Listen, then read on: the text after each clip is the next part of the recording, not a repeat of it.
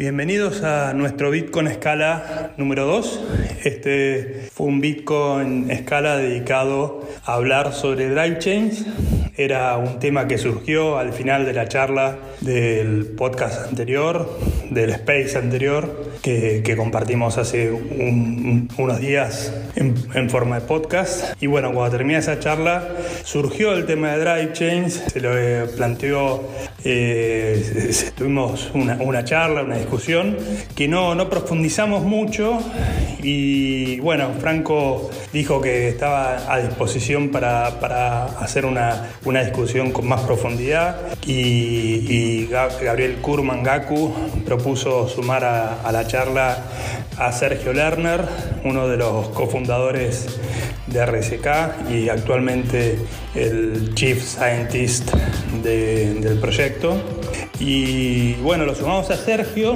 Sergio estuvo con algunos problemas de, conectividad al, al, inicio. Después descubrimos que era simplemente que faltaba hacer un update de la aplicación de, Twitter. Se ve que hacía tiempo que no, no le hacía update. Y bueno, se pudo sumar, pero después de, casi 50 minutos de charla, una charla que no fue tan técnica, donde tomó eh, la defensa, entre comillas, de Drive Change, Gabriel Kurman, explicando algunos conceptos de forma no técnica, eh, con Franco.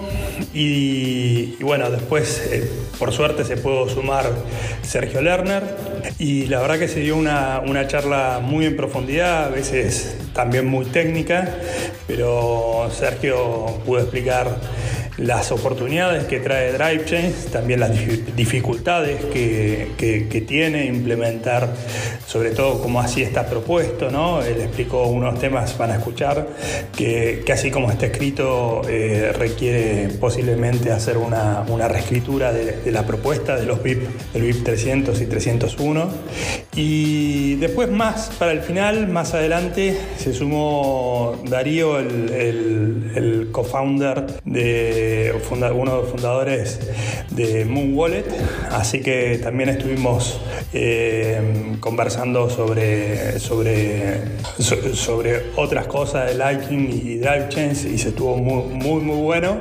Así que, y bueno, de hecho cierra este, este space y este, este podcast, eh, lo cerramos eh, pensando en hablar sobre sobre Lightning y, RSK y otras blockchains. Así que bueno, eso viene en el, en el podcast número número 3 o en el capítulo 3. Como este space en particular es, eh, quedó muy largo, eh, con una parte no tan técnica como dije y otra parte que, que, entra ya a ser muy, muy técnico, decidimos publicarlo en dos partes. La primera parte no participa Sergio Lerner y, bueno, después cuando aparece Sergio hacemos la, parte, la parte B. Así que bueno, esta primera parte eh, espero que la disfruten y en, pocos días vamos a estar publicando la, segunda parte ya con Sergio. Les cuento un poquito la, digamos, de, dónde surge esta, charla y por qué yo en particular, eh, y creo que, que, Manu y, varios de los que estamos acá consideramos que, es una charla súper interesante y un tema que muy poca gente entiende eh, y, y, está buenísimo que tengamos esta discusión, sobre todo también muy interesante lo que surgió hablando con Fran, eh, con el amigo Franco Amati, que eh, tenía algunas dudas ¿no? de, cómo el drive chain como herramienta de, second layer de Bitcoin podía afectar de alguna manera al layer 1, ¿no? Y, a esto es, algo muy importante a, conversar, porque muchos de nosotros que nos sentimos en Bitcoin Mutants, ¿no? que somos maximalistas del, del layer 1, y que entendemos que solamente Bitcoin puede ser un store of value eh, para la sociedad global eh, por su descentralización, por su antifragilidad, inmutabilidad, eh, pero al mismo tiempo soñamos con un sistema financiero y soluciones DeFi programables y descentralizadas, pero construidas arriba del stack de Bitcoin, tanto sobre la infraestructura Bitcoin como usando el Bitcoin como moneda nativa y como ancla. ¿no? Eso es un poco la, visión de algunos de nosotros. Pero, pero eso siempre y cuando los layers superiores no afecten al, layer 1, ¿no? y entendiendo que eso es el, caso de uso más importante de Bitcoin que todos tenemos que proteger con, uñas y dientes. Entonces, un poco eh, la charla de los drive chains surgió porque, para quienes no, no, lo saben, hoy la única forma de hacer eh, sidechains sobre Bitcoin, es decir, agregarle funcionalidad adicional a Bitcoin y de alguna forma conectar el Bitcoin con esa nueva funcionalidad, es, bueno, en el caso de Lightning con, con los payment channels, pero los que quisieran hacer, construir un sidechain como Liquid, como RSK, eh, tienen que hacerlo de manera federada. O sea, la, la ida de Bitcoin al sidechain puede ser automática, pero la vuelta del sidechain al Bitcoin está atada a la poca funcionalidad o programabilidad que tiene el Bitcoin, que requiere de una multisig para liberar esos Bitcoins en el camino de vuelta. Eh, RSK desarrolló una tecnología media híbrida que es el POPEG, que si quieren después por ahí en otra charla lo, lo profundizamos, pero con una visión de que la solución ideal es el drive chain, ¿no? donde los mineros de alguna forma eh, son los que participan en esa multisig eh, que libera los, bitcoins en el camino de vuelta y no tienen que ser firmantes o entidades de, una federación. Entonces, por un lado, el drive chain se plantea como una alternativa a los second y third layers de arriba de Bitcoin, para que puedan llegar a ser totalmente descentralizados y, sin ningún tipo de federaciones o POPEX. Eh, y esto es algo que, solamente va a avanzar en el stack tecnológico si el ecosistema lo, pide y lo empuja, ¿no? Eh, pero al mismo tiempo surgen eh, algunos miembros emblemáticos del ecosistema, como, como Fran, que, digamos, con muy buen atino, se preguntan si es, las tecnologías como el drive chain pueden generar algún tipo de, riesgo eh, al layer 1. Entonces, eso es un poco la, génesis que nos llevó a, tener esta charla. Eh, y, tenemos, hoy vamos a contar con, eh, Franco, digamos, como representante, si quieren, de, esta fe bitcoiner de, de, plantear los, los, concerns y eh, vamos a tener el lujo de tenerlo a, Sergio Lerner, eh, Chief Scientist de, de, que sabe muchísimo de Drive Chain, que nos va a explicar si es que estos riesgos son, son infundados, si son reales y si hay alguna alternativa para algún día poder tener DeFi sobre Bitcoin en forma descentralizada. Eh, Gaby, me hiciste quedar como el re Contrera, que déjame aclarar que no es así.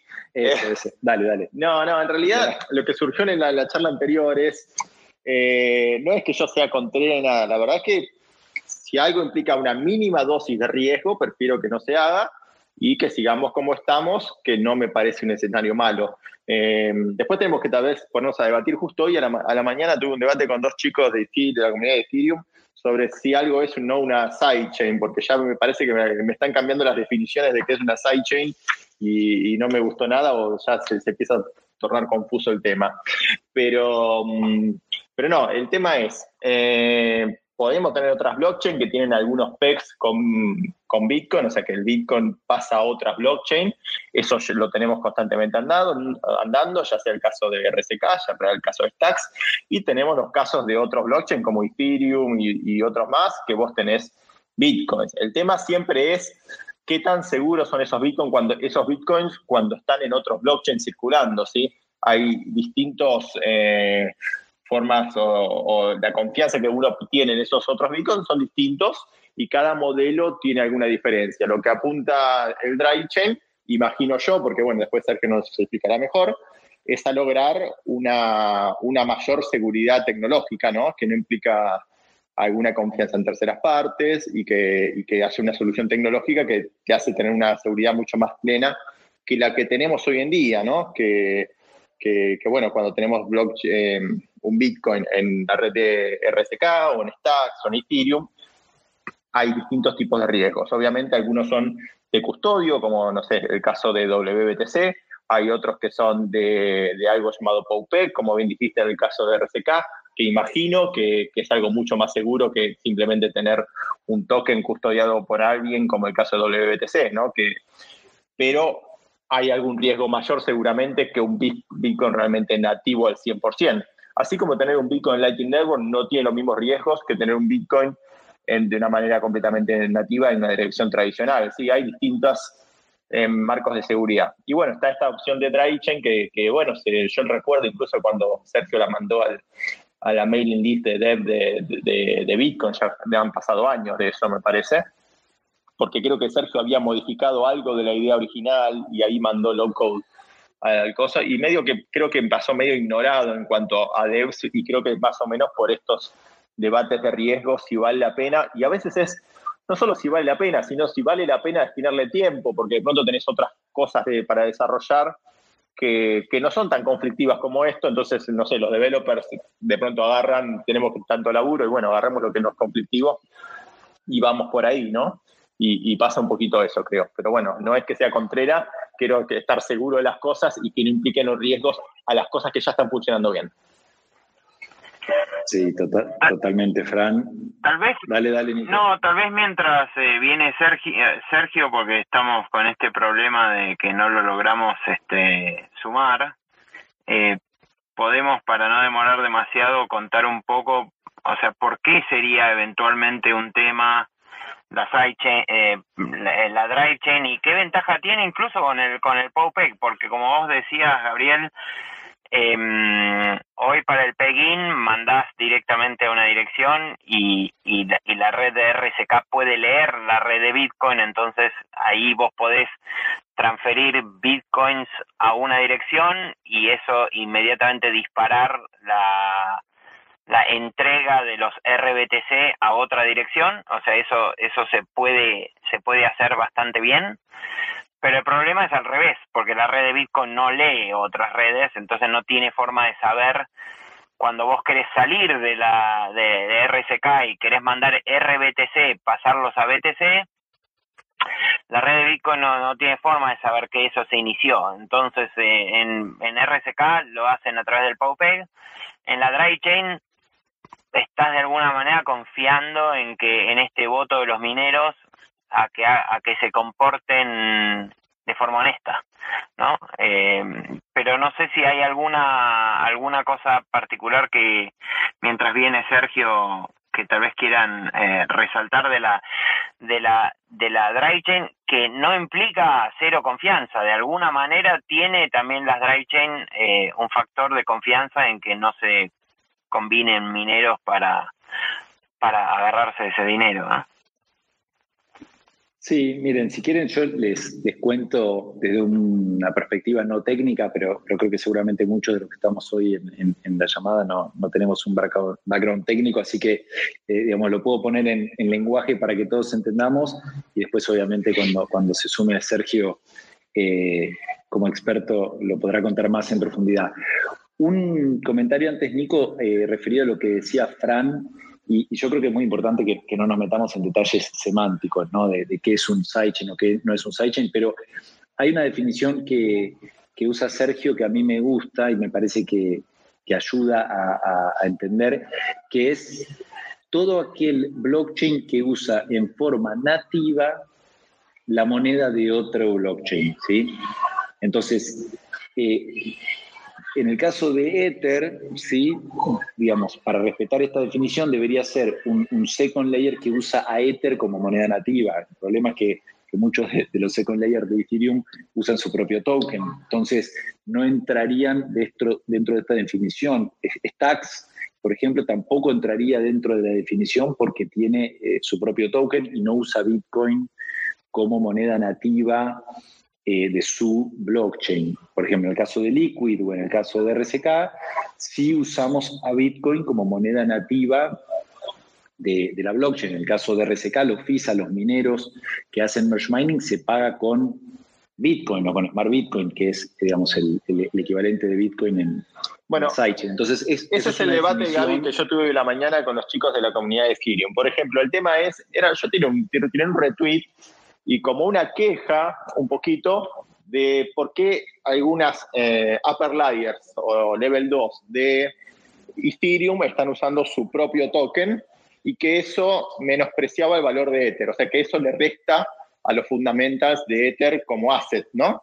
El tema es ese, el tema. Y de ahí vino el debate, y, pero lo de Polygon, ¿es una sidechain? Ellos me decían que el Polygon ni siquiera es una upper layer, ¿sí? Para mí es una, es una upper layer, ¿sí? Estás utilizando esas cosas en otra, por más que sea una sidechain. Y me llegaron a decir que en la comunidad de Ethereum una, una sidechain no es una upper layer, no es un L2. Y en la comunidad de Bitcoin estamos muy acostumbrados a, a una sidechain como RSK decirle eso. El tema pasa también que, no sé si Matic o el, token es Matic, pero Polygon encaja también en la definición de sidechain que vos comentaste, porque tiene su propio token, no es como el caso, el caso de RSK, ¿sí? Y bueno, el tema es meter en estas definiciones y me terminé metiendo en un debate que era bastante tonto, porque como todo debate semántico, para mí son, son totalmente horribles y aburridos, porque estás debatiendo cosas que no son... No, igual me parece, pero me parece que el debate estuvo bueno, Franco, porque eh, la terminología, o sea, tiene que llevar a, poder entender bien qué riesgos y trade-offs estás asumiendo cuando te moves de un lado al otro. Entonces, no lo vas a eh, lograr nunca. ¿eh? No, ya sé, ya sé. Dentro de cada sidechain vas a tener distintos riesgos. no, y cada quien, y cada quien, y cada quien comete a veces la picardía de usar alguna terminología que le conviene. Nosotros mismos, haciendo autocrítica alguna que otra vez, decimos DeFi en Bitcoin. Bueno, sí, entonces eh, con justa razón mucha gente te dice, no, no, pero no, es DeFi en RSK. Entonces, este, y entras en ese debate semántico que, que tiene mil verdades, digamos. O sea, vos podés decir, bueno, no, pero en realidad es Bitcoin que está en RSK, que está, qué sé yo, toda la cosa. Entonces, y me parece que pasa lo mismo con la con el tema de sidechain versus layer 2. Eh, sí, igual, eh, Nico, no creo que sea un debate tan naive como, eh, digamos, nosotros pensamos, porque el, concepto de sidechain hoy tiene mucho valor en el ecosistema y por eso todos eh, quieren ser una sidechain, ¿no? Eh, pero el, hecho de que RSK o, Liquid hayan elegido tener como moneda nativa Bitcoin hace que el financiamiento de esos proyectos y el desarrollo sea mucho más complejo. Por eso es que los second layers en Ethereum usan su token nativo, porque fue su, mecanismo de crowdfunding. Y al mismo tiempo, la actividad económica en Polygon eh, aumenta la velocidad del dinero o, el staking del Matic y no del Ether. Eh, la comunidad de RSK decidió alinear los incentivos económicos de RSK con el Bitcoin. ¿sí?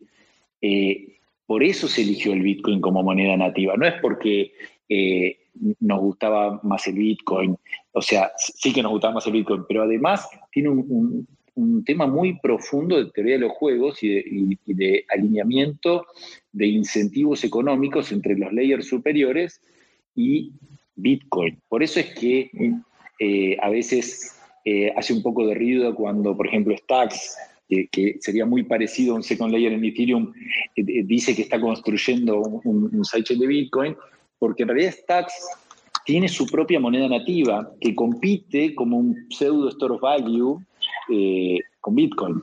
Entonces, esta definición es que solamente una definición de me gusta llamarlo así o me gusta llamarlo así.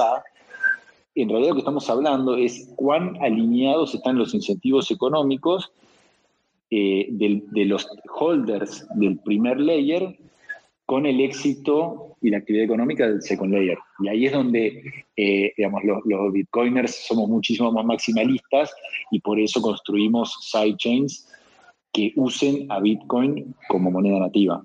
Dos cosas, Gaby, sobre lo que decías. Aclaremos antes que nos salten a yugular alguno que, bueno, Ethereum también tiene soluciones sin token, no se pueden hacer roll-ups sin un token propio. Más allá que de la comunidad de Ethereum siempre tiene por costumbre usar un propio token, hay algunas que no. Pero históricamente ha pasado. De hecho, después de que salió el Lightning Network, intentaron hacer payment channels y a los payment channels también se pusieron a meterle token, ¿viste? Eh, no sé, llamaba Raiden, después no tuvo éxito, no sé en qué anda hoy en día todo ese tipo de soluciones en payment channels. O simplemente fueron vueltas obsoletas por cosas más como los rollups y demás. Eso por un lado. Existen algunas, más allá de que tienen la costumbre de meterle un propio token. Y otro lado del tema, del, volviendo al tema semántico, el tema es que cuando empezás a llamarle, o, no sé, a Polygon, de no sé, le llamas una sidechain, ¿no? Matic.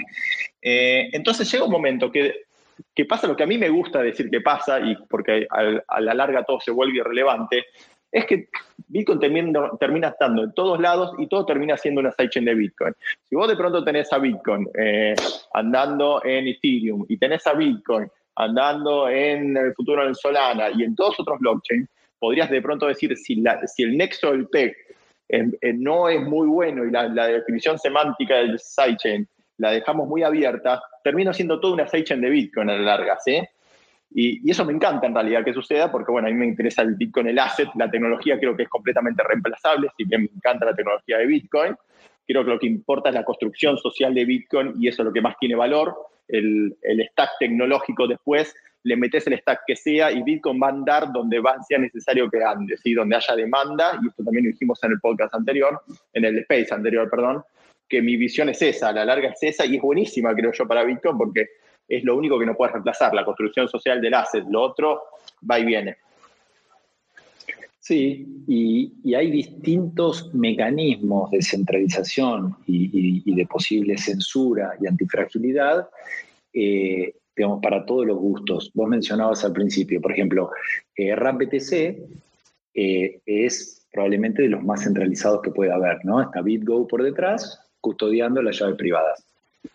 Eh, después tenés casos como, por ejemplo, Liquid, donde tenés una federación de compañías reconocidas que tienen acceso a las llaves privadas y que son quienes firman eh, digamos, el, movimiento de los fondos. En el caso de Liquid, la federación además genera los bloques, ¿no? Entonces ahí ellos no tienen merge mining, entonces es una federación, digamos, eh, que tiene acceso a las llaves privadas y además que no solamente maneja los fondos, sino que además eh, la generación de, los bloques.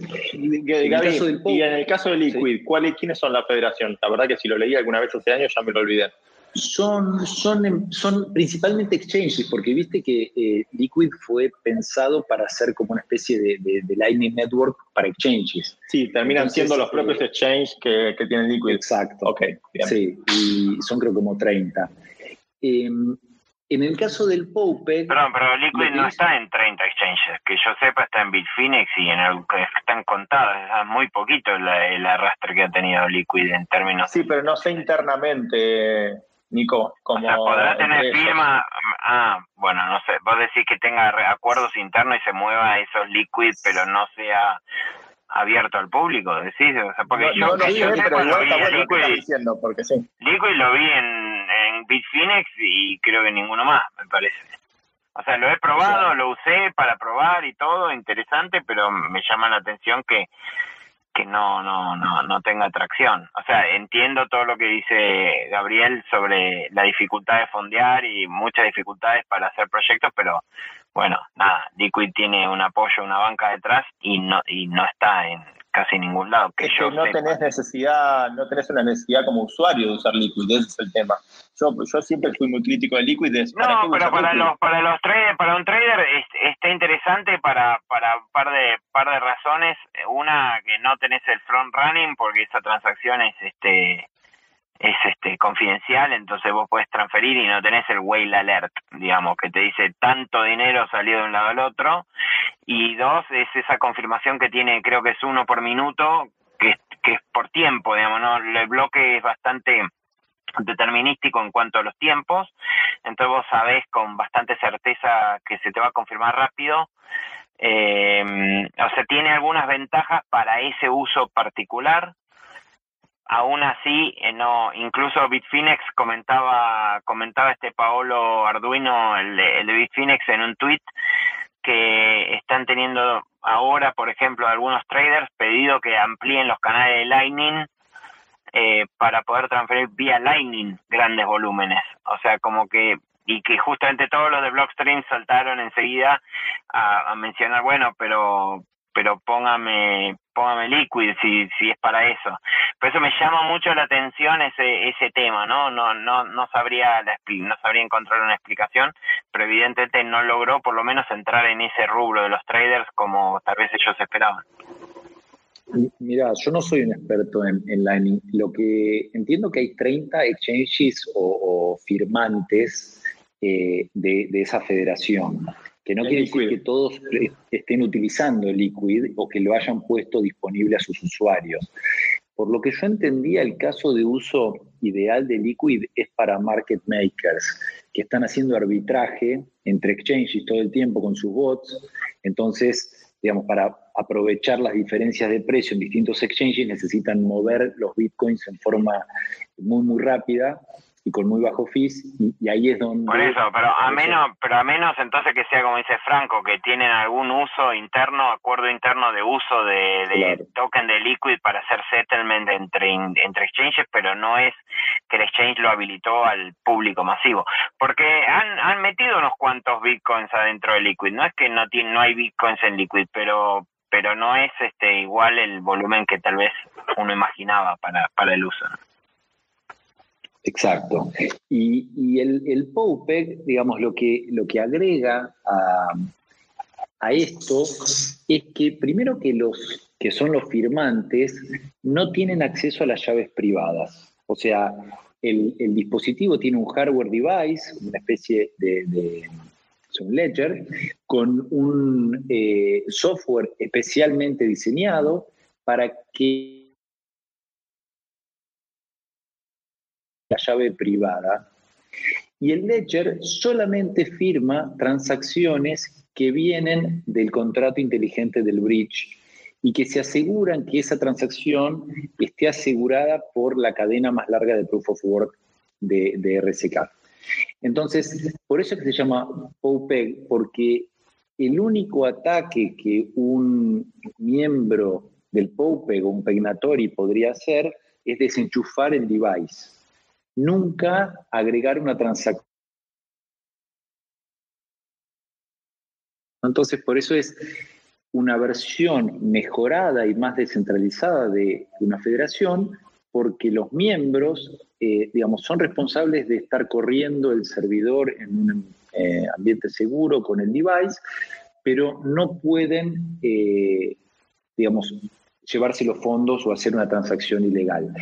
Y si hiciesen un ataque y desenchufaran eh, los devices, primero que son compañías reconocidas que podrían ser juzgadas eh, por, eh, hacer algún tipo de, intento de ataque, pero además hay una, como una federación de fallback que un año más tarde toma acceso a los fondos. O sea que lo único que. Y, se, pueden seguir incluyendo bitcoins, lo que no se pueden es retirar en ese caso de, un, ataque, durante un año y ahí se recuperan los fondos. Entonces, eh, no es perfecto, pero es una versión aún mejor que, digamos, un sidechain tradicional con, una federación.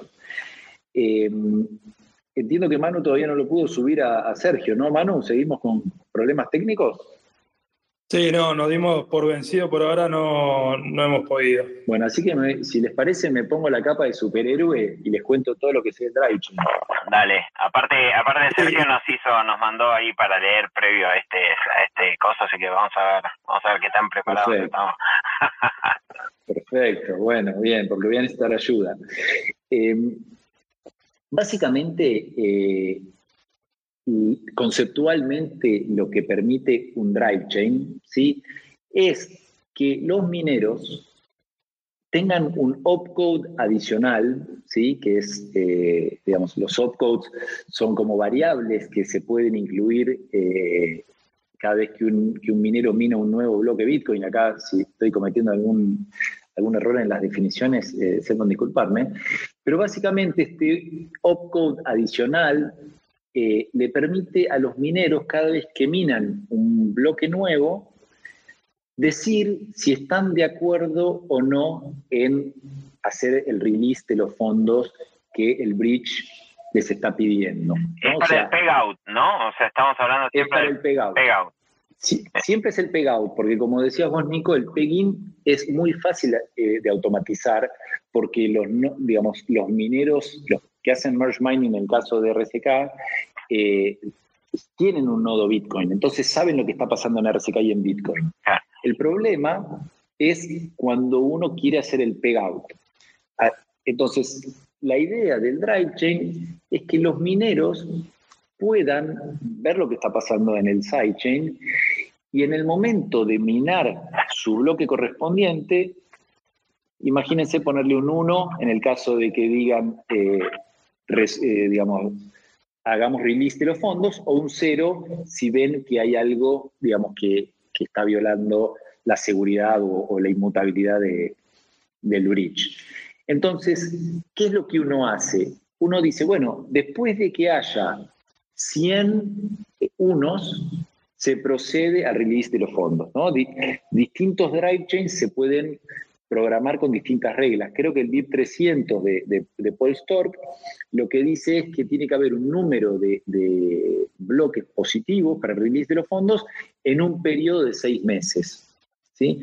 Entonces, si en esos seis meses no se llega pónganle al número de 100 eh, opcodes con un 1, que donde cada bloque dice soltemos los fondos, entonces esa transacción o ese payout queda definitivamente olvidado, ¿no? rechazado. Entonces, la idea del drive chain es que sea implementado en Bitcoin como un soft fork, o sea, que no haya que, que sea backwards compatible, ¿no? Como como fue Segwit, que si alguien no actualiza este nuevo opcode pueda seguir minando Bitcoin sin absolutamente ningún problema. Lo único que va a pasar es que si, por ejemplo, el 50% de los mineros implementa el soft fork, eh, te lleve el doble de tiempo conseguir los unos necesarios para hacer el release de los fondos. Entonces, es como que uno puede ir jugando con eso eh, y, ese es un poco el concepto del drive chain, cómo a partir del proof of work, o sea, del poder de procesamiento de esos pools de minería, deciden el release de los fondos. Entonces, eh, de vuelta, esto tiene mucho de teoría de los juegos, porque los mineros se podrían poner de acuerdo para hacer un ataque y llevarse los fondos, pero de la misma forma que los mineros se podrían poner de acuerdo para destruir Bitcoin o para cambiar los 21 millones. No, está bien. Lo que pasa es que es importante aclarar que esa, ese dinero que, que está que está en la dirección de depósito de la drive chain, eh, los mineros podrían, o sea, todo esto de si ponen un 1, qué sé yo, es un consenso, pero no es este, pero el minero podría, si quiere, agregar y mandar una transacción igual y mandarlo a otra a otra dirección. Y eso es lo que tiene un delay muy grande para para bueno para poder dar eh, tiempo a, a potencialmente buscar alguna solución a ese problema. Pero el eh, uno de los uno de los puntos que, que tiene como de, de, de debate este tema de la drive chain es que si, si 50% de los mineros se ponen de acuerdo podrían unilateralmente llevarse todos los fondos de la drive chain. Claro, teoría de juegos dice, bueno, ¿por qué el minero querría hacer eso? Porque si hace eso destruye la drive chain, pero también destruye valor de, de, su mismo negocio. Entonces no, pero pero bueno, pero pero a mí lo que me dejó pensando un poco es que y, y no se tiro la pregunta acá, es al final igual estoy confiando en el buen comportamiento del minero que el minero podría eh, ser Nico, si, es, como decís vos, me deja mucho más preocupado de lo que yo estaba, porque yo los, peros que iba a tirar eran mucho más light. Después los, Después te cuento, después cuento cuáles eran mis peros. Si los mineros se ponen de acuerdo, si los mineros se ponen de acuerdo, 51% mandan la transacción a donde quieran, pero esa transacción tiene un delay muy largo que podría permitir generar un, un user activated fork, digamos, de nuevo, para, para frenar esa, esa operación, pero sería una locura, digamos, lo que estamos hablando. Entonces, uno de los argumentos... Sí. No, me hiciste acordar del debate este, es verdad. Este debate estuvo en Twitter hace como dos años y estaba Dan Mack en el medio metido ahora. Claro, no, es, pero es, es, eso. Ahora, eh, lo que me dejó a mí pensando es, claro, teoría de juegos dice, sería de locos que el minero quiera ir en contra de la drive chain y hacer una locura de esas porque destruiría valor a todos. Pero por otro lado, entonces igual sigue significando que no es completamente trustless, o sea, sin confianza. La drive chain, tal vez, no sé, tal vez hasta el, el es, es suficientemente bueno. Eso es lo que me quedó con la duda, digo, cuánto mejor es la, eh, la drive chain que, el Pope. Y sigue cuando quieran cuento igual mis peros, el por qué eran y, quería que me dale, dale, dale. Pero, bueno, dale, dale, para que le conteste esto a Nico y, después vamos a los peros para. Dale. Em, a ver, Nico, hay algo de lo que vos decís que, que en realidad es, es el riesgo inherente de Bitcoin, ¿no? Que los mineros hagan un ataque del 51%. O sea, eh, si nosotros imaginamos un, drive chain implementado en el 95% de los mineros, eh, es como que si te preocupa eso... Eh, bueno, pero este es un ataque del 51% de los mineros que, a ver, ¿cómo sería? Sí, bueno, sí, es, es eso. no sé si es el 51, es el 51 general, me parece. Además, además, te digo que esto sería un ataque de los pools de minería. Y ahí es donde eh, Sergio lo escribió en un artículo hace poco, o sea, uno debería imaginar que los mineros abandonarían a los pools, que además son empresas reconocidas que serían enjuiciadas por este ataque, digamos, este acto criminal y, digamos, ilegal, eh, y probablemente los mineros le sacarían el hashing power a los pools de minería que están haciendo este ataque. ¿no? O sea, no, acordate que tenés un layer intermedio, que serían una colusión entre los pools, que es como los pools queriendo hacer un, ataque del 51% y seguramente los mineros eh, Bitcoin, como saben que eso va a destruir el valor de, Bitcoin, eh, sacarían su hashing power. Sugerencia, igual, sugerencia, Gaby, nunca, nunca trates de defender a, una medida de Bitcoin diciendo que se va a poder ir por medio del sistema legal a atacar esos, esos sí, no, hagas eso, no. Te lo, iba, te, lo, iba a decir también, no, me parece, me parece que no, no, no. ¿Quién le va a hacer el juicio? ¿El juicio quién? Mr. Mister Bitcoin, Satoshi va a ser el... No, pero además es no, no, puedes hacer, no, cualquier usuario damnificado le puede hacer un class action a, un pool de minería eh, a, una compañía pública americana. Sí, pero sería mucho mejor que ni siquiera fuese posible hacer eso. A eso es lo que me. Sí, yo preferiría que ni siquiera fuera posible y que en tal caso sea como drástico un user activated software que, que, frene esa transacción. Pero, pero insisto, son, son, casos extremos de lo que estamos hablando, ¿no?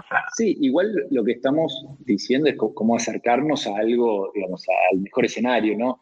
Una solución que a mí me gusta mucho es una solución híbrida de Pope con DriveChain. Porque vos podés tener digamos, una condición donde, donde haya como estos juegos de, balance de poder, ¿no? Donde tengan que ser ambos grupos y donde un grupo controle al otro y ningún grupo pueda hacer un ataque eh, si el otro no, no, está de acuerdo. Entonces, eh, fíjense que en el, de hecho en el, en el white paper original de RCK siempre se habló de, un, de un drive chain híbrido, ¿no? Donde eh, el Pope puede seguir controlando como, árbitro y si los mineros quieren hacer un ataque, que el lo, no lo permita. Así que se, pueden combinar, a veces la combinación es mejor que A o B. Eso también eh, está bueno para tenerlo en cuenta y, ojalá eh, la, próxima Sergio, Sergio nos lo pueda explicar más, más en detalle. Frank, ¿querés contar tus, tus, tus peros, tus preocupaciones? Dale, no, a mí mis preocupaciones son más que, lo que vos bien decías, porque en algún momento lo dijiste, es que algo por este estilo, lo que yo siento es que cambian los incentivos económicos, ¿sí? De los mineros, por ejemplo. Y ahí ya te metes a jugar con la teoría de juegos de Bitcoin. Y te metes en un, en un quilombo que ya se metió Ethereum, y Ethereum todavía no logra salir del todo, que es el Miner Extractable Value, ¿sí? el MEV. Eh, te metes en ese quilombo. Para explicarle a los que no están en tema qué, es ese quilombo. Ese quilombo es cuando en una, de pronto, en una red empezó a tener un montón de movimientos, ¿sí? Por ejemplo, en la red de Ethereum, empecemos, damos un ejemplo muy básico, ¿no? Hay muchos ejemplos más copados, pero voy a dar algo muy básico para entender. O de pronto tenés un montón de movimientos, imaginemos que una red que tiene su propio token, eh, por ejemplo, no sé, Sol o Ether o lo que sea, o Bitcoin mismo en este caso, de pronto te empieza a manejar un montón de otros activos, ¿sí? Por ejemplo, no sé, dólares estadounidenses en su blockchain por medio de un token, ¿sí? Ya sea USDT o algún, o algún otro token que implique dólares. Y de pronto imaginemos que las operaciones dentro de este blockchain con dólares estadounidenses pasan a ser mucho más eh, masivas que las del propio token, ¿sí? O sea, este blockchain se empieza a operar mucho en contratos de DeFi, en un montón de cosas, y empieza a tener un montón de valor que sumado todo ese valor de esos otros tokens y esas otras cosas, son mayores a los, al token nativo de esa propia red. Llega un momento que empezás a tener ciertos conflictos con los mineros, que a los mineros les empieza a ser más rentable a veces, por ejemplo, reordenar las transacciones en un orden de concreto para obtener una ganancia concreta en algún token de esa red que minar o obtener fees de minería de la red nativa, ¿sí? entonces empezás a tener ese tipo de riesgos, porque ese riesgo te empieza a afectar al token nativo, pese a que, porque tenés mayor riqueza en los tokens no nativos. Y bueno, es un problema que tienen muchos de los, de los blockchains, no todos. Eh, lo tendría, imagino yo, una solución de Bitcoin con Dry Chain, lo tiene Ethereum y creo que tendría que alguien convencerme de por qué me puedo quedar tranquilo con ese tipo de cosas. Y, bueno, ahí hay otro, otro que está relacionado a esto, que es un poquito más complejo, pero es más, está relacionado, es que los mineros, eh, cuando están mirando Bitcoin, si le empezás a mirar también...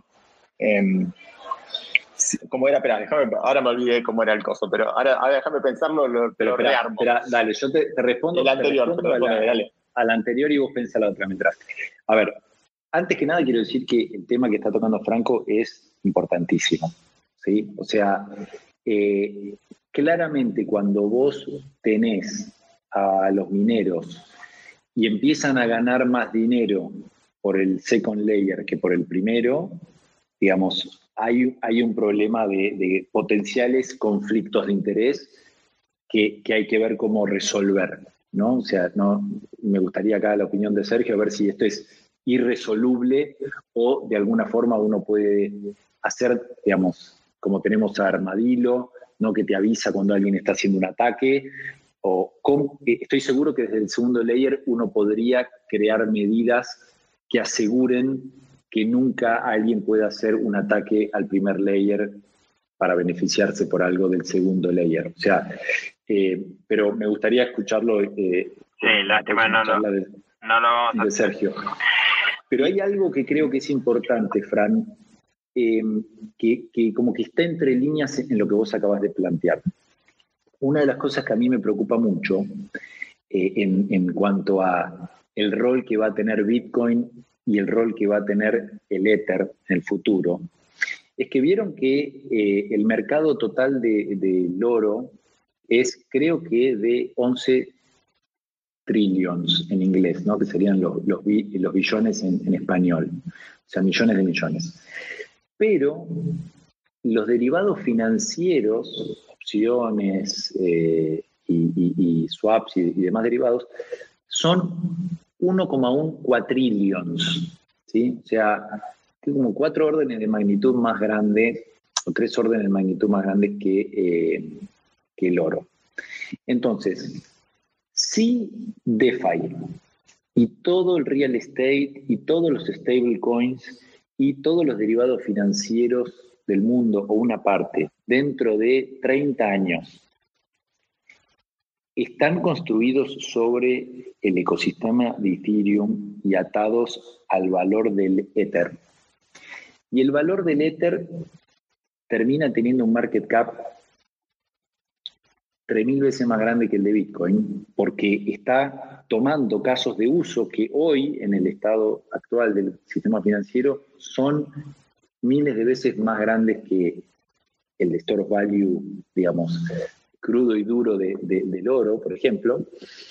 Eh, ¿Cómo, o sea, yo como Bitcoiner, que entiendo que el Bitcoin fue concebido para ser antifrágil y antidestructible, indestructible, eh, me preocupa si en la población dentro de 30 años o, mucho antes, cuando sí se llega a dar el flippening, porque Ethereum termina teniendo un market cap mayor que el de Bitcoin, mucho mayor que el de Bitcoin durante un tiempo prolongado, si la gente comienza a dar, digamos, por obvio, los temas de seguridad, de descentralización y de inmutabilidad que son tan importantes a la hora cuando, cuando se ponen jodidas las cosas. ¿no? Entonces, eh, esto que Franco decía del riesgo de que DeFi sobre Bitcoin sea mil veces más grande que Bitcoin y que pueda generar conflictos de interés, yo creo que es mucho más fácil resolverlo y asegurar que esos conflictos de interés no, o sea, programar en el código que esos conflictos de interés no se puedan dar si DeFi está construido arriba de Bitcoin que si DeFi está construido arriba de Ethereum y es 3.000 veces más grande que Bitcoin, pero sobre Ethereum. Entonces, eh, ojo que el no hacerlo y el miedo al drive chain por esto quizás es peor que, eh, digamos, ponerle el problema sobre la mesa y, ver cómo resolverlo. No, no, no. Se, picó, eh, se picó, a ver. No, no. Pero no, no, a ver, perdón. Eh, no, creo que igual cambiaste de tema, te fuiste a, otro lado y, quisiste no, pero tirar miedo con tirada, pero bueno. Nunca, que Ethereum nunca puede superar el market cap de Bitcoin, decís vos. No, eso no, es algo una, no, no digo, eso puede pasar, pero no, eh, a ver, no me tiene por qué preocupar a mí como Bitcoiner. De hecho, yo, yo tengo Ether y tengo Ether porque digo, puede ser la, una segunda, una capa de infraestructura de, mm, de, de, smart contracts y punto. Y eso y ahí vas a tener Bitcoin, Y, si tenés ahí Bitcoin, ¿y ¿cuál es el, problema? Si vos tenés Bitcoin, usás Bitcoin, no te, no, te, afecta eso. O sea, es como ponerse mal porque otra porque otro blockchain le, da mejor vos, o te ponen vos te compras un auto y a otro yo creo, yo creo, yo creo yo creo que hay sí hay hay un punto que es este bueno obviamente el ethos del bitcoiner con respecto a la seguridad y todo eso no es no es es un ethos que lo tienen sobre todo los bitcoiners de algunas este, camadas previas y el que y el que se mete a fondo en el rabbit hole este en la madriguera de, de Bitcoin, pero no no es igual lo que lo que que entra hoy, el grueso del público de DeFi que está entrando, pues lo ves porque entran a cualquier lado. Eh, Pero no, nos tiene que preocupar esas cosas. A ver, por eso digo, por eso digo, por eso digo, me parece que Bitcoin tiene tiene ese lugar y, y, y, lo va a seguir teniendo. Pero es verdad, sí, la suma de las otras cadenas de smart contract sea Ethereum o sea la suma de un par, seguramente si siguen así van a van a tener un mercado gigantesco. Eso no, no, no lo veo como.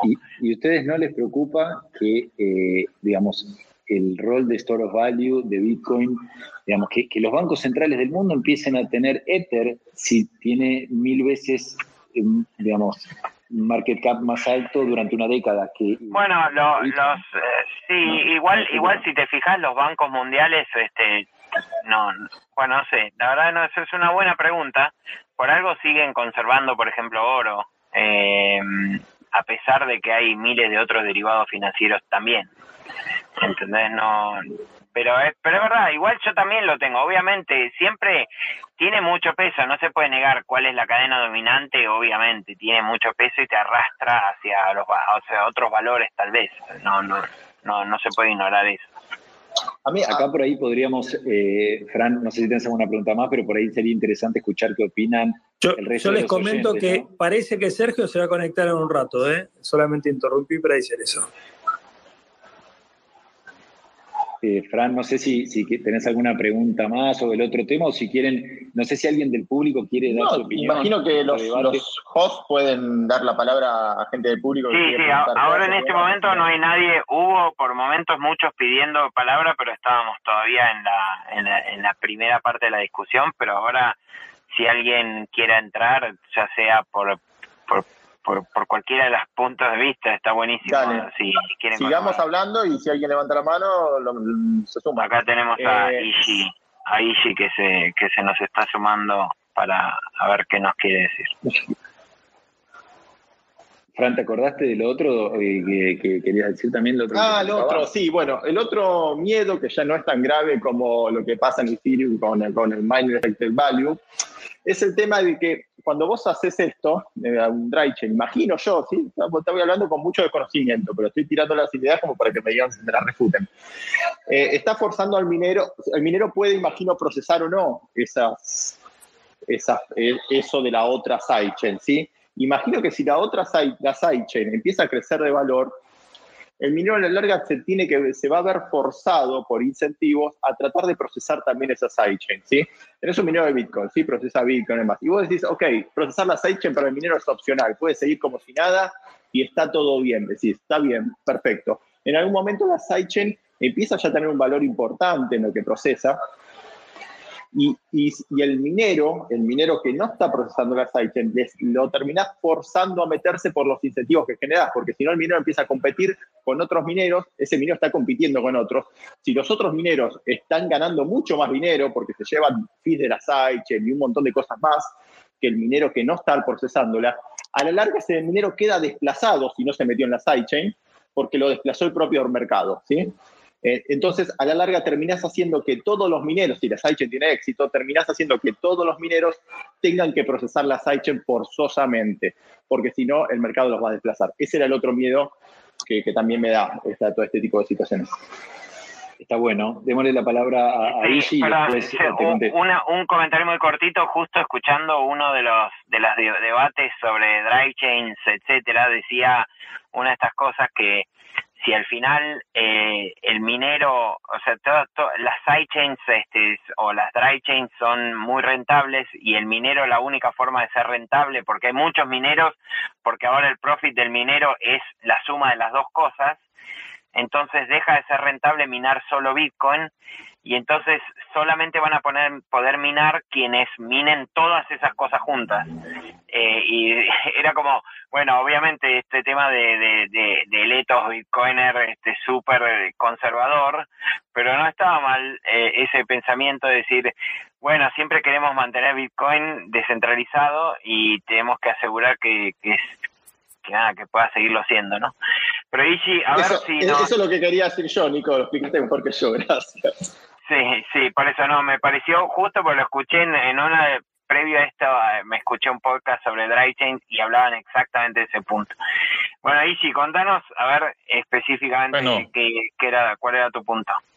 Bueno, listo, ahí este, un saludo a todos, estamos ansiosos de escuchar a Sergio para aprender más acerca de lo técnico de eso, pero yo quería orientar ahorita una pregunta más a lo básico. Entiendo ahorita, o sea, sidechain hay, hay mucha, ¿verdad? Y creo que RSK es una de las que está dominando, pero cuando hablamos de dry chain, estoy bajo el supuesto de que ahorita estamos como proyectando, o sea, en el sentido de que una dry chain será posible siempre y cuando se puedan aplicar los cambios solicitados a nivel del, del proposal que entiendo que ha hecho Sergio, ¿verdad? No sé si aparte de Sergio, alguien más, si tienen ese dato, alguien ha solicitado como un cambio similar a este. Entonces, la pregunta es, se puede discutir mucho, pero si al final esto a nivel de cambio, ya sea de, de, de Dark Soft, no se lleva a cabo. Esto es especulativo y depende de los de de de un upgrade que tenga que tener Bitcoin. Hoy no no existe esto que estamos hablando. Pero espera, aclaremos. ahí lo tenemos. aclaremos una cosa. Al que sabe al, que sabe lo tenemos por ahí, así que no va a poder ayudar. ¿Ya lo, viste, Respecto a esto, Sí, sí, ahí, lo veo. Ahora tiene que pedir la palabra. Ah, bueno, bien, lo logramos. Tiene que pedir la palabra. Pero yo lo único que, que sienten, va, o, pude entender, eh, no, no, termino de entender los peros de estos riesgos y, las respuestas técnicas, pues la verdad que el tema, por más que escuché varias veces a, a distintos, distintos podcasts y leí distintas cosas, pero entiendo, o sea, hay, hay dos propuestas, que es el VIP 300 y el VIP 301, eh, que creo que lo hizo un tal Paul Stork, y, los podcasts que lo, que lo discutían, eh, medio que la conclusión, yo no, los mismos que discutían ahí, no, yo no escuché así como enormes riesgos, y veo como muchas más, eh, o sea, hay riesgo para el que tenga la guita en el drive chain, como eh, en todo caso, pero no, como que Layer One no, no se vería, no tendría un riesgo el que solo ente tiene. No, me pareció que. Por lo menos ese es mi entendimiento. Sergio, perdón. Entonces, es, como que, bueno, si, si vos estás, si vos querés favorecer la innovación, y bueno, el, riesgo no es para Bitcoin Layer One. En todo caso, podría haber un, un riesgo sobre esa, esa drive chain eh, que está ahí. Eh, pero bueno, ahí lo tenemos a Sergio que, que tal vez nos puede ilustrar mucho mejor.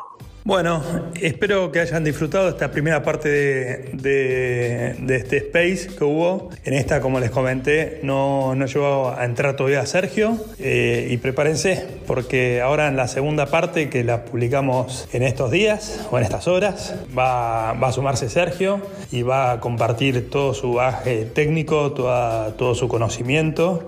Eh, Sergio Lerner de, RCK, el, Chief Scientist del proyecto Así que está súper interesante la segunda parte. Lo dejo ahí que lo esperen ansiosos.